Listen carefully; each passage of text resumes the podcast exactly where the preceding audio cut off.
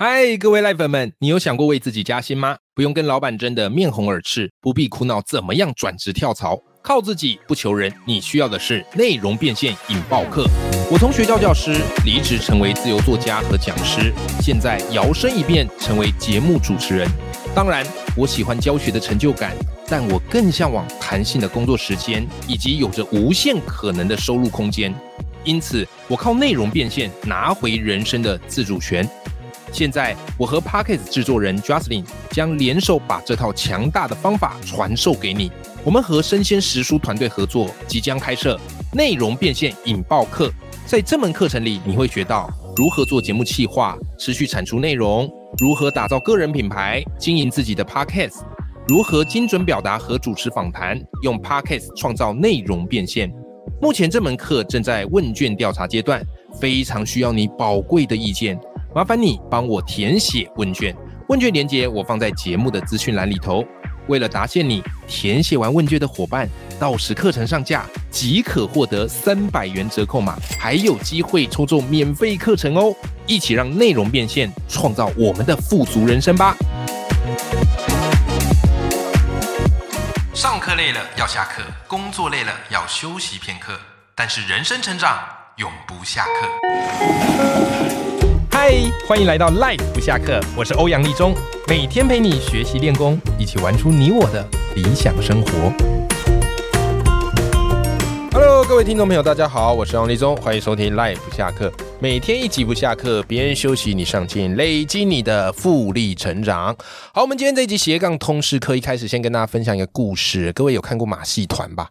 这个马戏团啊，他们会训练各式各样的动物啊，他们要训练大象。好，我们喜欢看那个马戏团这个大象表演。诶，他怎么训练这个大象？你会发现，他们要训练动物到很小的时候。然后就开始训练，因为它长大你才训练，你不敢呐，它会有野性，对不对？所以他们小时候训练这个大象呢，就会把这个大象的脚绑在一个木桩上面，啊，用一个链子绑。那因为是小象嘛，它也没有能力挣扎，哎，可是就要慢慢训练，慢慢训练，直到后来长大了，那个木桩啊，那个铁链都没有变，那个绳子都没有变，可是大象已经变很大了，它其实可以轻而易举的就把这个木桩给拔了嘛。可是你会发现，哎，这个大象啊，它没有这么做，为什么呢？因为它从小就被那个木桩给限制住，它觉得它自己没有办法逃脱。其实我看到这故事，我自己心里很有感慨，你知道吗？很多时候我们就是那一只大象，我们被某一个木桩给绑住了，被某一个限制给框限住了，然后以至于我们觉得我们可能吗？我们做得到？我们行吗？所以各位，今天这集很重要。今天这一集我要请这位高手来帮大家。拔掉你生命当中的木桩。好，这位高手是谁呢？他就是我的好朋友火星爷爷。Hello，火星爷爷。Hello，立中好，各位朋友大家好。哎，跟各位朋友分享一个消息啊，最近火星爷爷出了一本书。好，这本书其实是去年去年年底出的。好，非常非常好看，叫做《我在地球的奇异旅程》。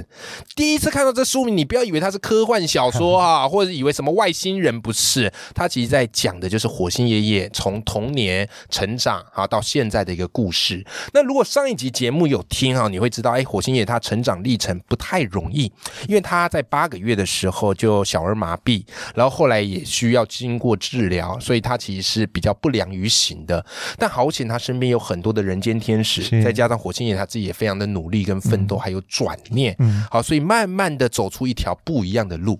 那今天这一集呢，我就特别想跟火星爷来聊他的这样的一个求学，以及后。后来的一个职涯的历程，绝对颠覆你的想象，你知道吗？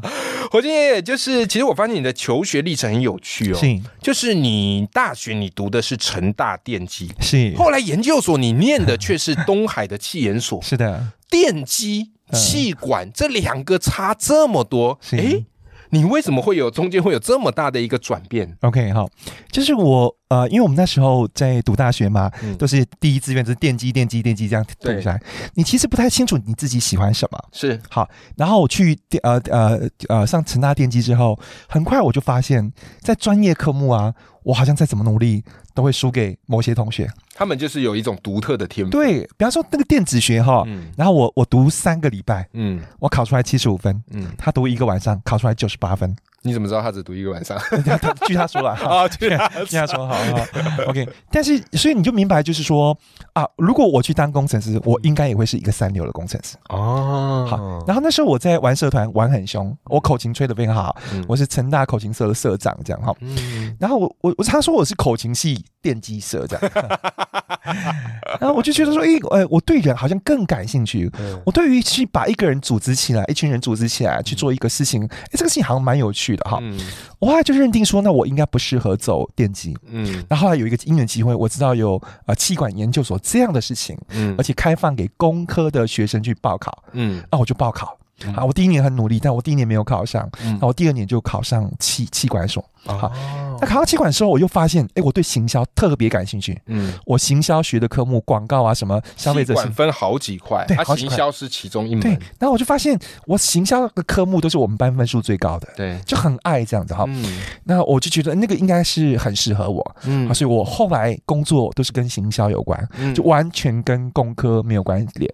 对，但是我觉得工科那一段时间的训练对我帮助很大，对。就我是一个逻辑思考非常清晰的人，嗯。然后又加上我啊、呃以前就是个文艺青年。嗯，所以后来对我在呃工作上面写文案呢啊、嗯就是发展创意帮助非常非常大。我真的想问你这个原因，就是因为我发现我自己在读你的作品，哈，就是你这本书当中，哎，我很喜欢，就是是。你有时候会用宇宙的事情来谈人生。是是是，哎，就是你感觉有一个物理脑 啊，科学脑，可是又随即马上又转一个非常扎心的句子。是是，所以我觉得创意常就是这样，就是你在跨界的当中，是的。不断的去帮他们混血，是。啊，不断的去帮他们组成。是是，所以，如果听众朋友就是你现在你以前所念的科系，哎、你现在不见得用得上，你不要觉得那一段是浪费。真的真的对真的我觉得这一段其实都会是你人生非常好的一个伏笔。是重要的养分，没，错，都是这个重要养分。好，这个是火星爷的求学的历程。那后来火星爷爷啊，他进职场。那我在读这本书，发现哇，火星，你的职场经历非常非常的丰富。如果像在打电玩哈，就很像是哎升满级就会转职，对对不对？一下是吟游诗人，一下是战士，一下是法师。是啊，那其实在这个里面哈，你有提到你曾经在这个花旗银行工作过。是的，对，那我的一个工作，你在花旗银行工作过，你在银行业工作过，你觉得在这之中嗯给你最大学习到的一个嗯技能会是什么？OK，好，我我我觉得呃，我是一九九三年哈啊嗯。进花旗银行嘛，嗯。那我是储备干部进去的，嗯。你，知道吗？当时啊，你考进去不容易，但考进去你知道一个月薪水多少？一个月三十年前哦，三十年前，四万八，哎，很高哎，三十年四万八很高，现在30年前四万八都还是很高对啊。，三十年前内湖的三十平的房子大概五百多万而已。哇。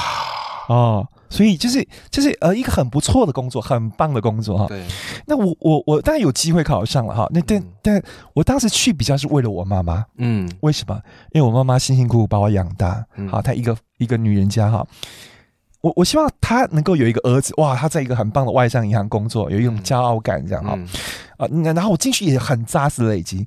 你知道，我们第一个月都没有工作，第一个月全部都在上课，哦是哦，对，就上课，嗯教你简报课，教你做怎么样克服应对等等哈。对，所以我就我觉得我在花旗最棒的训练是怎么样？我学会怎么样做流程设计、对，流程改造。嗯好，比方说我我到信用卡中心，嗯那老板就丢一个，就是有一个客户如果在国外掉卡的话，怎么样二十四小时补卡？你给我写一道那个那个 procedure 出来。嗯流程出来让你们自己去发现。对，然后你你你有一些呃卡关，比方说你你丢试出来的卡号不能太多，因为嗯万一流出去就变伪卡。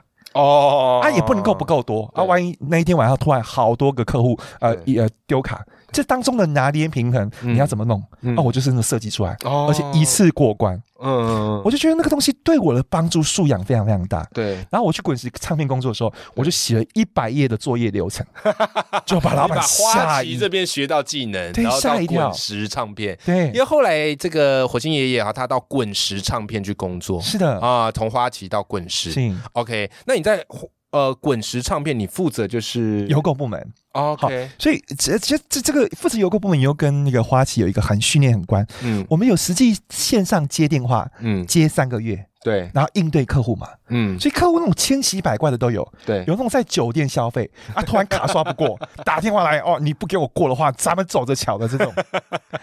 那也有那种客户，就是你帮他服务的很好，他请你去他家里喝茶的，嗯。各种各都有。我当年三个月，我觉得对我帮助非常大，嗯。我就学到客户在想什么，哦怎么样的应对会是有用的。是是好是，，那个对我后来做行销写文案的帮助非常非常非常大。因为你必须要去同理客户，对对对，然后用他们适合的沟通语言是来做沟通。那因为我在花旗就发现说，呃，花旗因为它是银行嘛，嗯金融业规范比较多，对，不太容易玩行销，有的没有的。你那时候就发现，其实你是比较多创意想要是爆发出来。是是是是。嗯那银行的呃规呃规范比较多，规矩是比较多这是行业的那个哈。对，那我就有机会去滚石唱片，嗯就开始做做邮购哈。嗯，那我觉得邮购这个部分太适合我了。对啊，我我去滚石的时候，刚开始有一个很巨大的不适应，就是嗯，你跟任何人开会都先聊天、聊半小时，开心之后再来讲真实这样。这个是他们的一个文化嘛。是，就是说，因为很多都是艺术家嘛，都是气化嘛，就是 o j i 后看来攻代级啊，你看。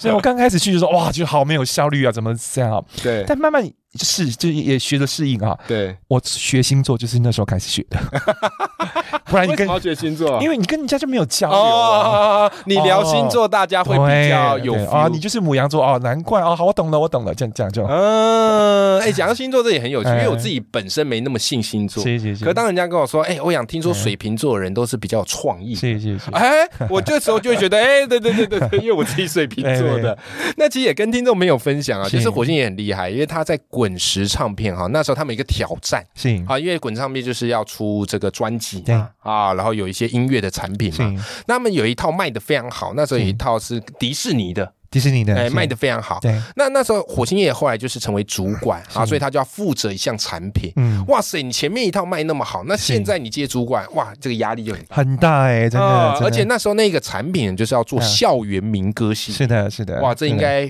让很多听众朋友的回忆浮现出来。是耶是耶，对，而且你这一套校园民歌，对，哇，不得了！后来创下一个非常可怕的销售奇迹。是是是你。当时是怎么做到的？OK，好，就是那那个那个情况，就是说校园民歌吧，就是可能我们爸爸妈妈那一代哈、嗯都很喜欢。嗯，那滚石当年买下版权，但是没有做任何处理哦，啊啊，花两千万买版权哦，哇，当时两千万很高嘛哈。哎，所以你至少要把这两千万帮老板回收回来。对，啊，老板那时就说啊，如果你推出这套产品，一套两千块，嗯，卖个五千套算你厉害。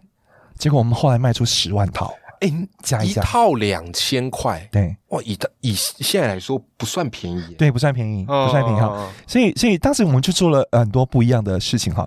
但我觉得真正的关键就是文案有打动到人家。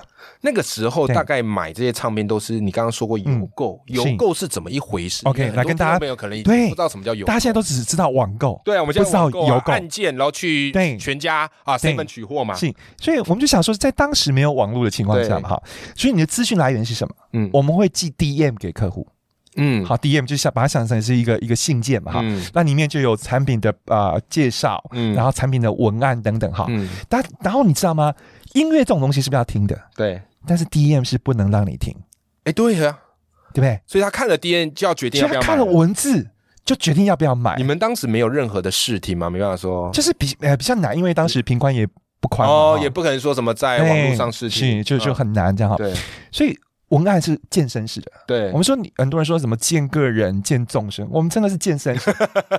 看文案就决定要不要，对，就是没有的话，老板就请你回家了。嗯而且我那时候刚接主管，压力非常大。嗯嗯，你行不行就在此一举。大部分人都是老鸟了，对，而且下面人服不服气，嗯就看这个哈。嗯那结果就是呃呃文案的的部分哈，写的还不错。嗯然后呢，就是呃销量，到那那时候我们就是每天加班，嗯因为订单雪片般飞来这样。嗯。好，然后后来同事们呃口袋里面领了麦克麦克之后，嗯。他们就开始觉得哦，这个人应该真的可以当主管。嗯。那我也是透过那一段时间的磨练才知道，哦，自己好像能够写文案。嗯。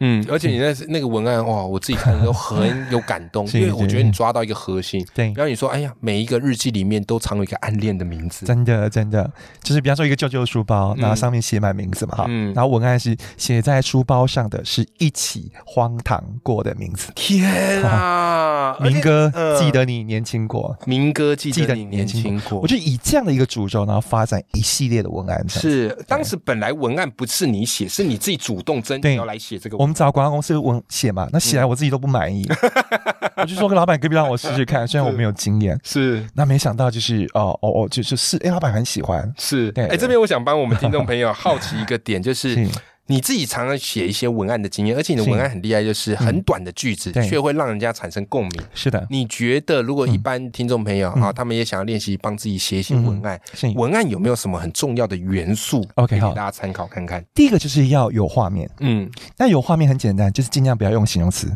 尽量要用哦名词加动词。为什么不要用形容词？因为形容词就是，比方说你买啊、你吃一个炸虾很酥脆，好酥脆，好酥脆，酥脆是听不到尺度的，哦，对对对对，所以对。听不到尺度的东西就是无感。对对对，比方我今天要讲一个降噪耳机，嗯。我想说这个降噪耳机很厉害，嗯，那我要怎么说？降噪耳机就是周边都安静嘛，对啊，要有画面哦，嗯。好，就让周遭变成卓别林的默片，天啊，有没有？差好多哦，差好多有没有？哦，有没有？有没有？哈，是是是，所以就是就是就是我买的不是降噪耳机，我买的是一个让周遭变成呃一一件可以静音的星巴克。所以你看，它对本呃左边默片它就是名词，对就是少用形容词，多用这个名词加动词，加动词，就是你要讲一个事情，那你用名词加动词去做，它就容易有画面。嗯啊，如果那个说法是很奇特，它就很容易跳出来。嗯嗯嗯，我想到你有一本书，那本书我也超级喜欢，我那时候喜欢到买给我的师傅许是。哲老师一本，是。啊，就是故事要疯传行销，就靠这这五招对。里面也讲一个故事，我也跟大家分享。他说老太太卖橘子嘛，一般橘子都是橘子好甜，橘子多汁。是。但一个老太太卖橘子，她爆红，为什么呢？上面写甜过初恋，真的是。我。说哇，超级有 feel 的，超级有 feel 的。比方说，我有一个同学，嗯。他上课他说他要卖干衣机，干衣机。就是那种呃烘干机啦。哦，烘干机。就是洗完衣服然后放进去，他就帮你烘干好。对，对对好，然后就是就是呃呃，那要写一段文案嘛，嗯。我写我把它改成好，该晒的不是衣服，嗯，是恩爱。哦，就是就你把晒衣服时间省下来，去跟老婆晒恩爱这样子。哦，好漂亮哦，好，就你看，这是名词加动词，名词加动词。但，是要找到一个利益点，好，那对个利益点是消费者在乎的。嗯啊。你这两个结合很简单哈，我们现在讲的很简单，名词加动词，一个消费者在乎的点，对。他就可以出来一句。那除了这一招，你还有没有什么其他你自己在写文案嗯。常会做的一个嗯。训练？OK，好，就是呃，我我第一个就是呃呃呃第一个就是先把它写出来哈，对，写出来，我觉得重点是你要判断这个东西对不对嘛，嗯。就很简单，嗯。你写完讲给别人听，嗯。如果别人嘴角上扬，嗯眼睛发亮，bingo，那个就是对的。如果你讲给他听，然后他皱眉头，bingo，那个东西就是不对的。所以你就是要不断去做一些。对，所以就是说，不要觉得自己写的很厉害，像我是有经验的，嗯，但是我 always 会，就是市场才是老大。哦我不是老大嗯，好，嗯至少你先拥有这个心态。嗯好，我们先先不讲技法，有些人会觉得我写出来就是很厉害，嗯不要那样想。嗯，然后就是我们说进步是什么样？进步就是不没有停留在原地，你就会进步。对，啊，如果你就一直觉得自己最最好，你最后只能够变成钉子户，好，就是就是就不会进步这样，哎，我发现你很厉害，你动不动就会有押韵，你有特别去练过韵脚吗？也也没有，但是这也是一个写作的方法，是就是你只要押韵就容易被记住。对对对对对哦，这样，因为我在你书中的就是很多 拍案叫绝金句，嗯我后来发现它都是有押韵。对对对，所以我说，哎，你这个动不动就是不是有在想说要怎么去嗯押这个韵，是 会让人家比较记得住？对我觉得押韵是一种手段，但它不是目的。嗯，嗯但目的还是想打动人家。没错，没错。那各位听众朋友，今天我们聊的这一段呢，就是火星爷爷他的求学的历程，然后以及他的职业闯荡的一个过程。嗯那你会发现，真的很不简单一件事，就是我每次在读火星爷爷书，或是我跟他聊天的过程，我都发现他不断的在贯彻一件事情，就怎么样嘞？把限制活成了故事。是，就像我们开头讲的，也许我们从小啊，有些人会怪罪原生家庭啊，啊，会怪罪自己先天的一些限制，嗯那些东西其实就是一个小木桩。是，但如今我们长大，我们是有力量去把这个木桩连根拔起的。是，但是我们却怎么样，很舒适的安逸了。没错，甚至有时候我在想，是不是因为这样子，反而会让我们觉得错不在我，嗯在于别人，在于原生家庭。是但是我觉得火星爷他在这本书《我在地球的奇异旅程》，他不断告诉你他怎么把自己行动上的限制活成一个一个精彩的故事。是是，那今天这本书我也非常的推荐给你。好，我会把这本书的书籍链接放在节目的资讯栏里面。